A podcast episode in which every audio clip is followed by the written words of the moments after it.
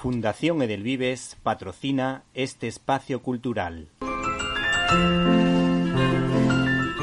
Peluches Jesucito de mi vida. Los juguetes que tocan el corazón. El regalo que no se esperan, pero que nunca olvidarán. Nos puedes encontrar en www.jesucito.es.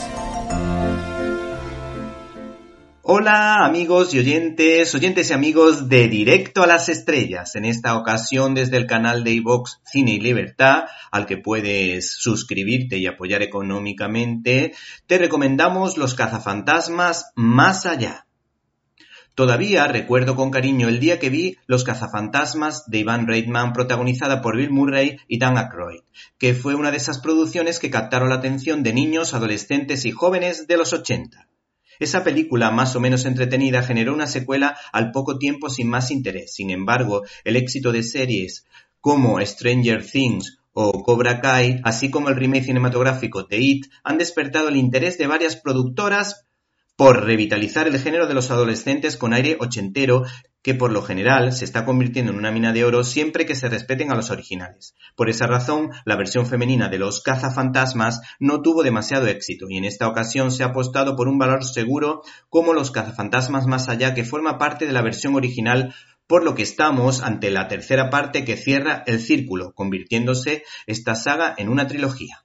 El arranque es típicamente de Steven Spielberg, pues una madre soltera con dos hijos, hay que decir que se traslada a un pueblecito de los Estados Unidos donde se esconde el origen del mítico grupo de científicos expertos en lo paranormal, que vivían en una antigua central de bomberos de Nueva York. ¿Se acuerdan ustedes? La dirección ha corrido a cargo de Jason Reitman, un cineasta que toma el relevo de su padre en la franquicia, lo que confirma nuestra teoría de que el enchufismo en el cine funciona.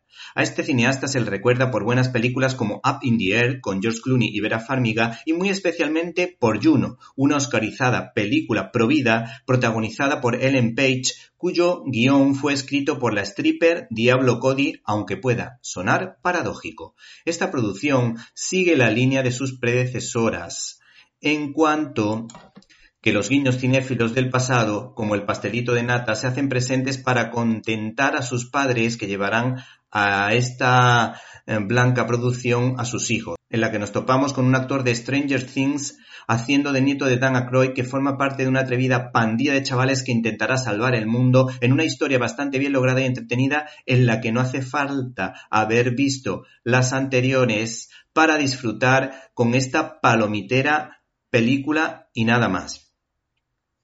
El homenaje es tan claro que uno tiene la sensación de que no está viendo una película del año 2020, sino de la época en la que fue realizada esa historia, por lo que resulta demasiado predecible y similar, lo que defraudará a los que esperen alguna sorpresa. Los valores relacionados con la amistad se hacen presentes junto a la fantasía. Por otra parte, hay un homenaje a los abuelos y a esas personas que sacrifican su vida e incluso su felicidad por el bien común.